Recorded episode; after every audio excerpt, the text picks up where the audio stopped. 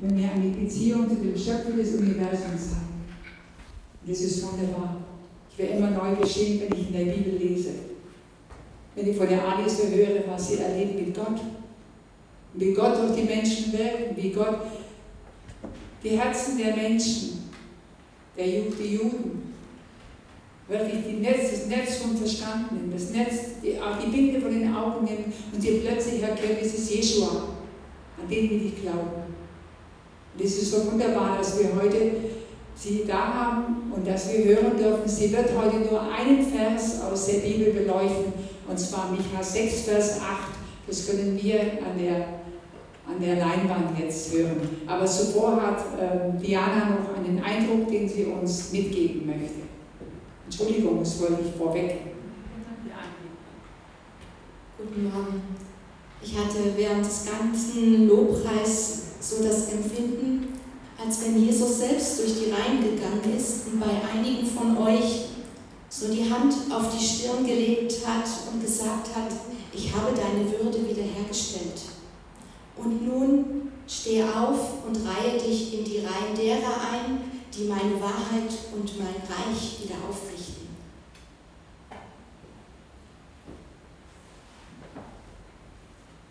So, okay.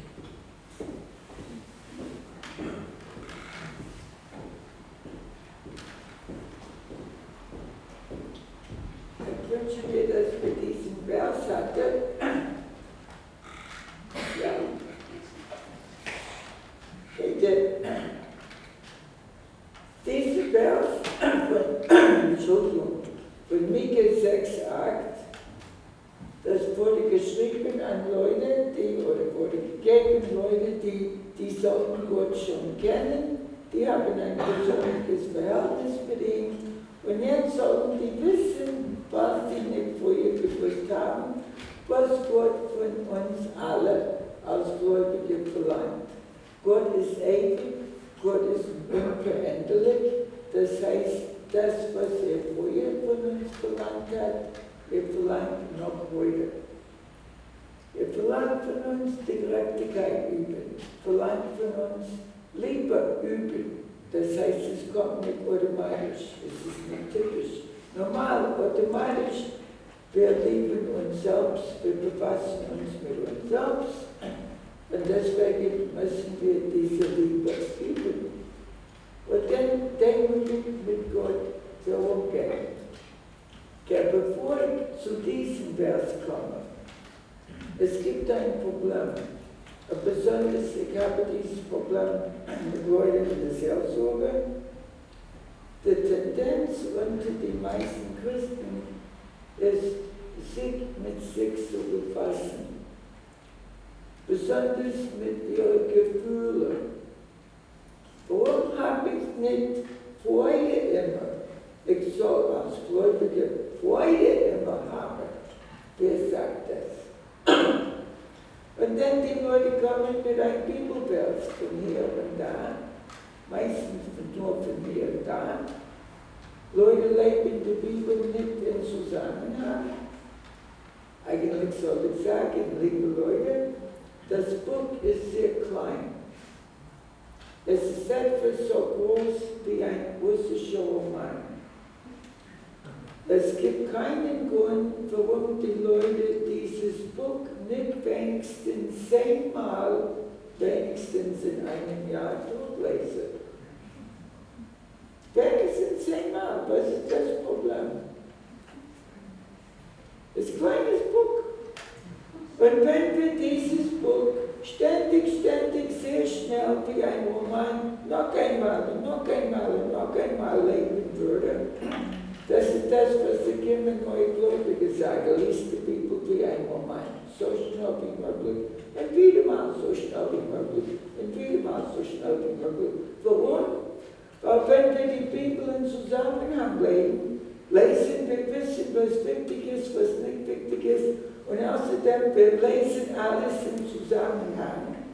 Und nicht ein Vers von hier und da, weil dann meine Leute, dann sind wir nicht verführbar. Weil der Teufel kommt immer mit einem Bibelvers von hier und da total aus dem Zusammenhang Und er verwirrt die Leute. Der Grund, warum dieses Buch überhaupt uns gegeben wurde, ist, damit wir ein persönliches Verhältnis zu Gott haben und damit wir wissen, mit wem wir zu tun haben und was er von uns verlangt. Und wenn wir ein Bibelvers haben, die auf irgendeine Weise uns weg von Gott bringt, das uns entmutigt, denn irgendwas ist falsch mit unserer Theologie, mit unserer Auslegung. Der Versuchung von Jesus, der Teufel hat Bibelversen benutzt, um ihn weg von Gott zu bringen. So, und die Gläubigen zum Beispiel, die befassen sich hauptsächlich mit ihrer Gefühle. Und die sagen mir, ich soll Freude haben. Und ich habe nicht Freude, das heißt, ich bin nicht gläubig. Es gibt sogar ein außerordentlich dummes geistliches Lied. Es heißt immer fröhlich, immer fröhlich, jeden Tag Sonnenschein. Ich weiß nicht, wer dieses idiotische Lied geschrieben hat. Aber gewiss nicht Jeremia und gewiss nicht Ezekiel, gewiss nicht Jesus, gewiss nicht die Apostel. Immer fröhlich, immer fröhlich. Wenn ich denke an das ganze Leid der Welt, wenn ich denke an unsere Arbeit, zum Beispiel geschlagene Frauen, Opfer der Gewalt, Terror, Familie, sexuelle Gewalt, wenn ich denke an unsere Arbeit gegen Menschenhandel, Kinderhandel, traumatisierte neue Einwände, die kommen mit nur Kleider auf die Schulter. Ich kann nur weinen. Immer fröhlich. Es ist etwas falsch in dieser Theologie. Diese ständig befassen mit unseren Gefühlen, anstatt mit dem, was wir tun sollen. Was ist jetzt dran? Das ist das Wichtige. Nicht wie ich mich fühle. Im Moment vielleicht ist mir Ekel. Vielleicht habe ich die Erkältung oder die Grippe. Wie viele Leute liebe ich, wenn es mir Ekel ist? Wenn, wenn Liebe ein Gefühl wäre, was es nicht ist.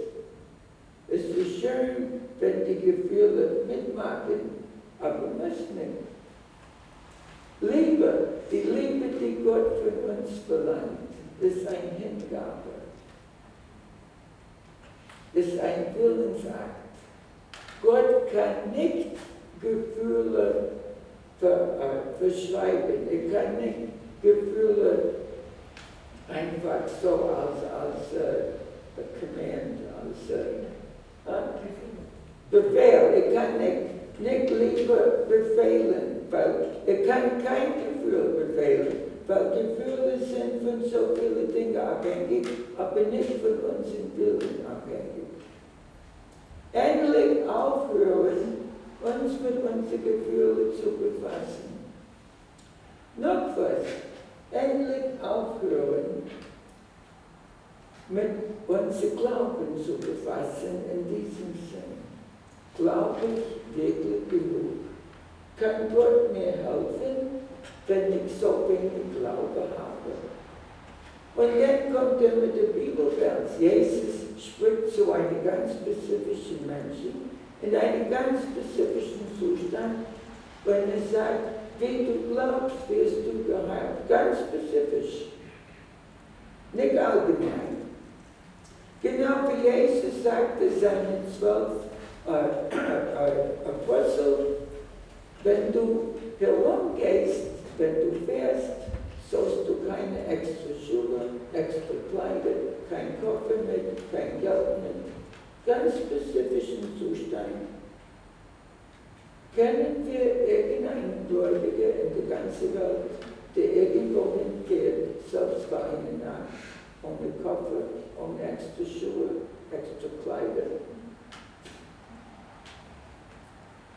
Irgendwie schworen wir was ganz Spezifisches, in ganz spezifischen Zustand und was Allgemeines. Was Allgemeine ist hundertmal wiederholt in diesem Buch. Und Problem ist, dass die Leute lesen dieses Buch nicht, selbst die Gläubigen. Die haben ein Vers hier, ein Vers der. Das Schlimmste, was ein Gläubiger machen kann, ist auch die Andachtsbücher. Ein Vers hier, ein Vers hier. Beide total aus dem Zusammenhang. Und dann kommt dort. Und man ist programmiert irgendwo. Aber nicht von mir, nicht von Gott. Dieses zweite Ding, dieses Ding, was die Gläubigen befassen sich immer. Glaube genug. Irgendwie kann Gott mir nicht helfen. Ich glaube nicht genug. Ich muss mir Glauben haben. Als ob Gottes Hilfe von unserem Glauben abhängig wäre.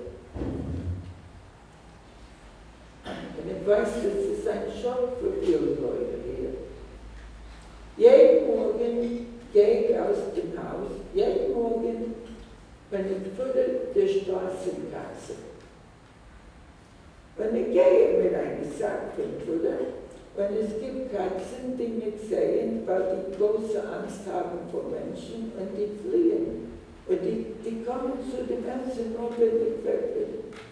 Es gibt andere Katzen, wenn ich denen was zu essen gebe, die sehen meine Hand und die wissen nicht, dass der Hand gehört mir.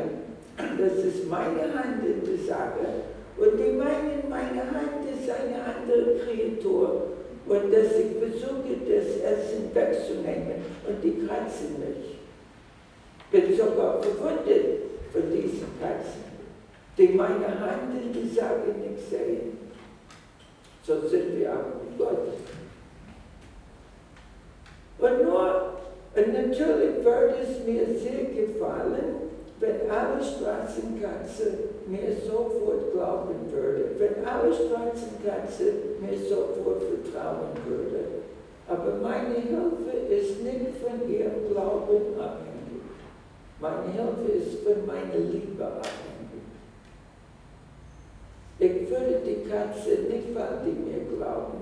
Ich würde die Katze, weil die Tiere lieben. Ich komme viel in Gespräch auch mit den Menschen auf der Straße, wenn ich Motoren gehe, Katzen würde.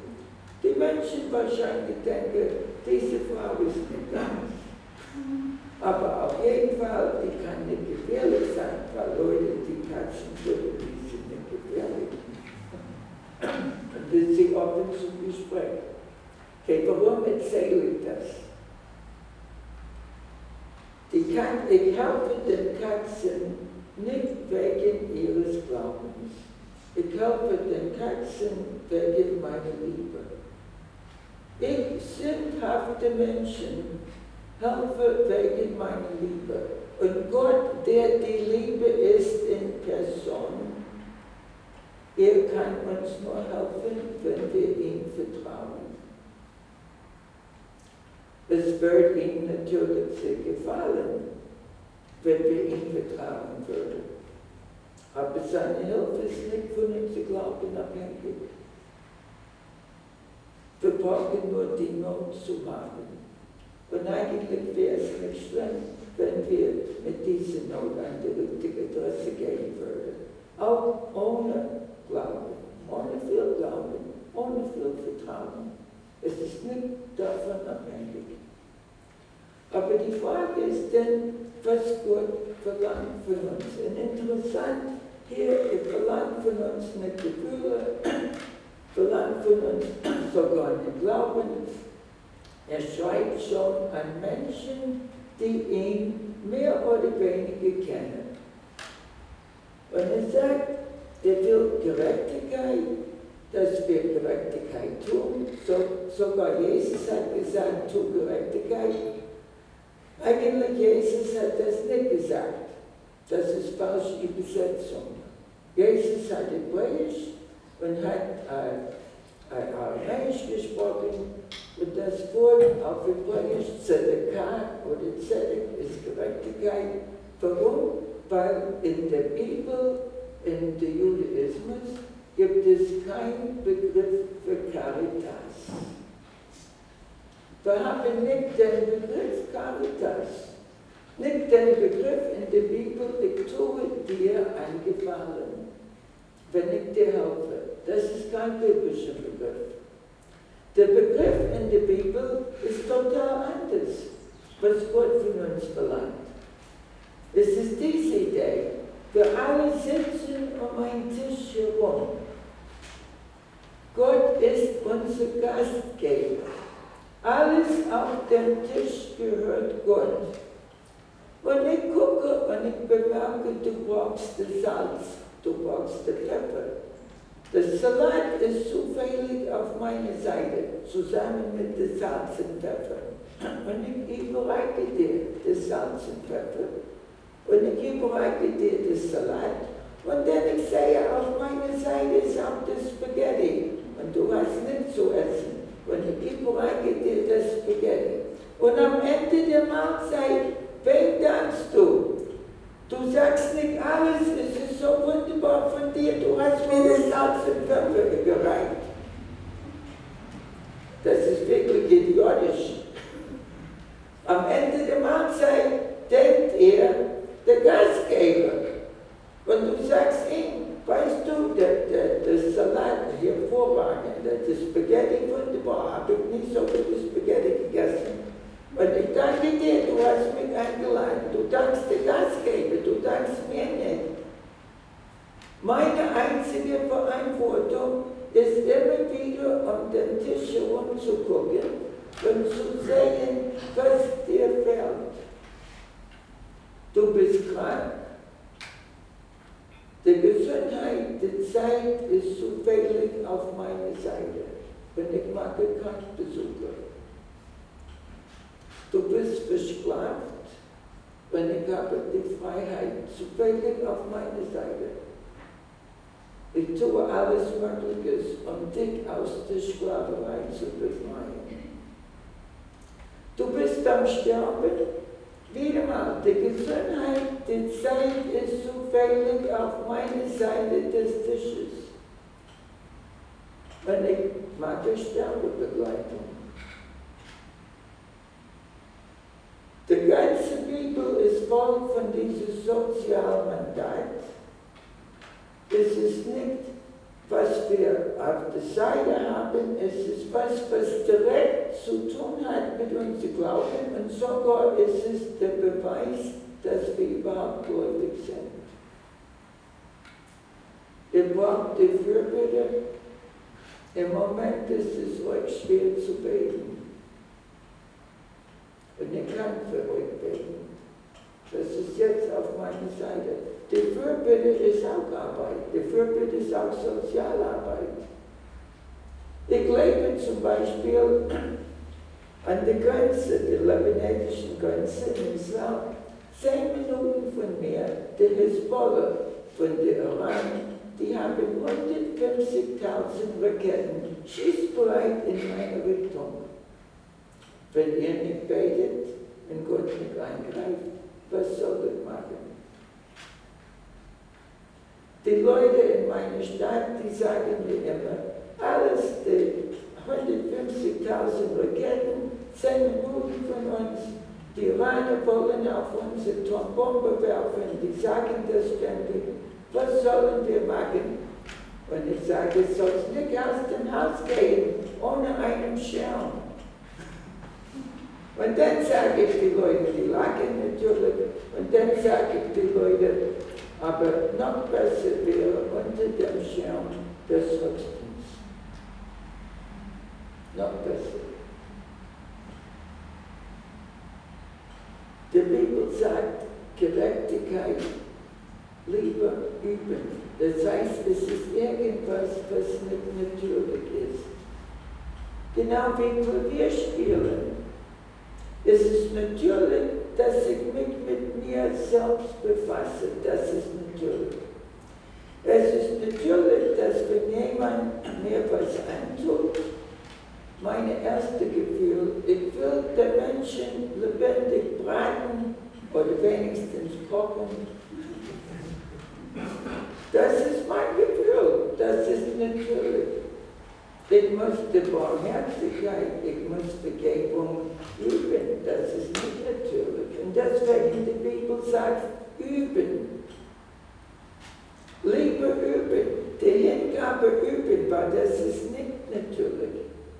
Natürlich ist sich nicht mit mir befassen, selbst mit einigen Bibelversen hier und da, die irgendwie mit dazu leidet, verleidet, dass ich mich mit mir befasse. Das ist natürlich.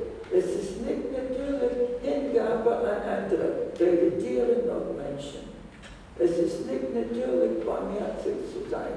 Natürlich für mich wäre alle meine Feinde, ich rede jetzt von persönlichen Feinden, alle meine Feinde zu erschießen, wenigstens zu erschießen. Das ist natürlich. Es ist nicht natürlich, ich muss das üben, Menschen zu vergeben. Und was heißt vergeben? Vergeben ist nicht, dass ich nette, schöne Gefühle über die Leute habe. Wir haben gesagt, Gott verlangt von uns keine Gefühle. Gott, Gott befehlt nicht Gefühle, weil Gefühle nicht von unserem Wille abhängig ist. Nicht, nicht sind. Und Vergebung ist nicht, dass plötzlich ich nette, schöne Gefühle für die Leute habe. Vergebung ist auch nicht, dass ich die Menschen entschuldige, dass ich sage, nur der Arme kann nichts dafür. Wer weiß, was für eine Kindheit er hat, wer weiß, was, was, was er in der Schule erlebt hat, das ist alles Quatsch. Vergebung ist nicht Entschuldigung. Vergebung ist, dass ich diese Menschen, die ich eigentlich lebendig verbreiten will, dass ich diese Menschen in die Hände von einem gerechten Gott gebe und ich sage Gott, dieser Mensch ist dein Problem. Und ich kann auch bitten für Heilung die Erinnerungen. Wir arbeiten hauptsächlich mit Opfern. Und wir beten ständig, Gott, nur du kannst die Heilungen äh, irgendwie, du, du kannst die Erinnerungen heilen. Ich habe Holocaust-Überlebende, wir arbeiten unter denen, viel unter Holocaust-Überlebende. Die haben alle, die haben gesehen, wie alle ihre Verwandtschaft vor ihr Augen ermordet wurde. Nur Gott kann diese Erinnerungen heilen. Aber vergeben heißt nicht, dass die entschuldigen. Vergeben heißt Gott oder diese, die das uns und mir angetan haben. Ich gebe in deine Hände, du bist der gerechte Gott, du bist Richter. Und das ist befreiend. Aber das ist Übungssache. Und dann demutig mit Gott gehen. Was heißt Demut? Wenn ich sage, ich bin der letzte Schreck und Dreck, ist das Demut. Wenn ich sage, selbst Gott kann mit mir nicht einfangen, dass ich falle immer in derselben selbe Sünde, dass irgendwie, es klappt nicht bei mir, es klappt scheinbar bei allen anderen Gläubigen. Weißt du, die anderen Gläubigen, die sagen nicht, dass es nicht klappt. Wir haben die Tendenz zu spielen. Wir haben die Tendenz, der anderen den Eindruck zu geben, als ob wir immer ein Topf wären als ob wir keine Probleme hätten und keine Sorge hätten. Alles ist bei uns wunderbar, aber das ist nicht wahr. Ist bei uns nicht wunderbar. Und deswegen haben wir auch dieses ganze Buch. Wenn alles bei uns so wunderbar wäre, würden wir nicht das haben.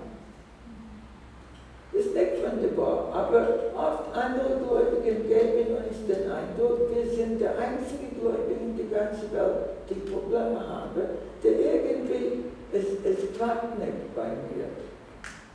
Wir kommen nicht weiter. Das ist nicht Demut.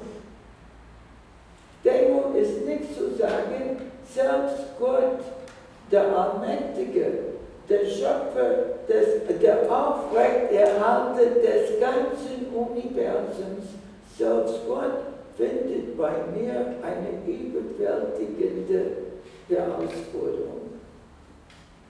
Das ist nicht Demut.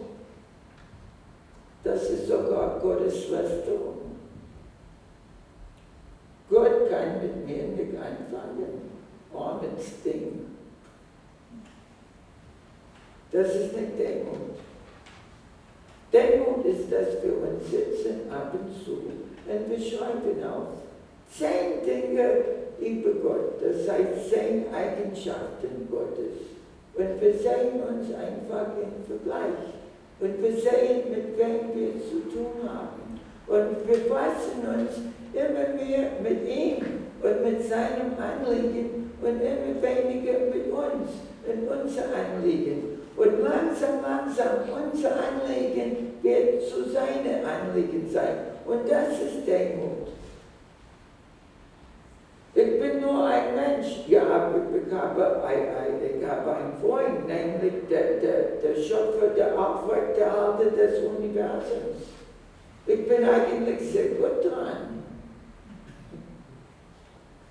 Mit wem ich zu tun habe, das ist wunderbar. Wir kommen weg von diesem ständigen uns befassen mit unseren Gefühlen, uns befassen, ob wir genug Glauben haben oder nicht. Wir kommen immer wieder weg. Und das ist Demut. Und das ist das, was Gott von uns verlangt. Und diese Freude, die wir meinen, wir müssen immer haben. Wisst du was, wenn wir jemanden befreien, vielleicht von der Menschenhandel,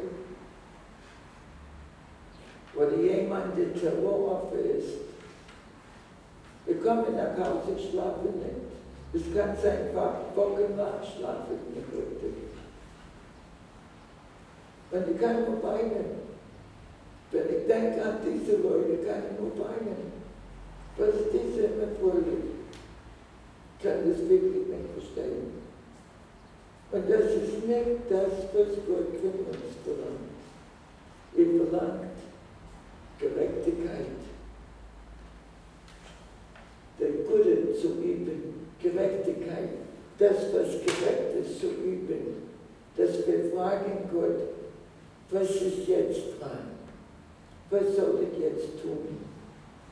Und wenn wir das ständig fragen und wir wissen, mit wem wir es zu tun haben, dann können wir demütig mit Gott umgehen. Okay.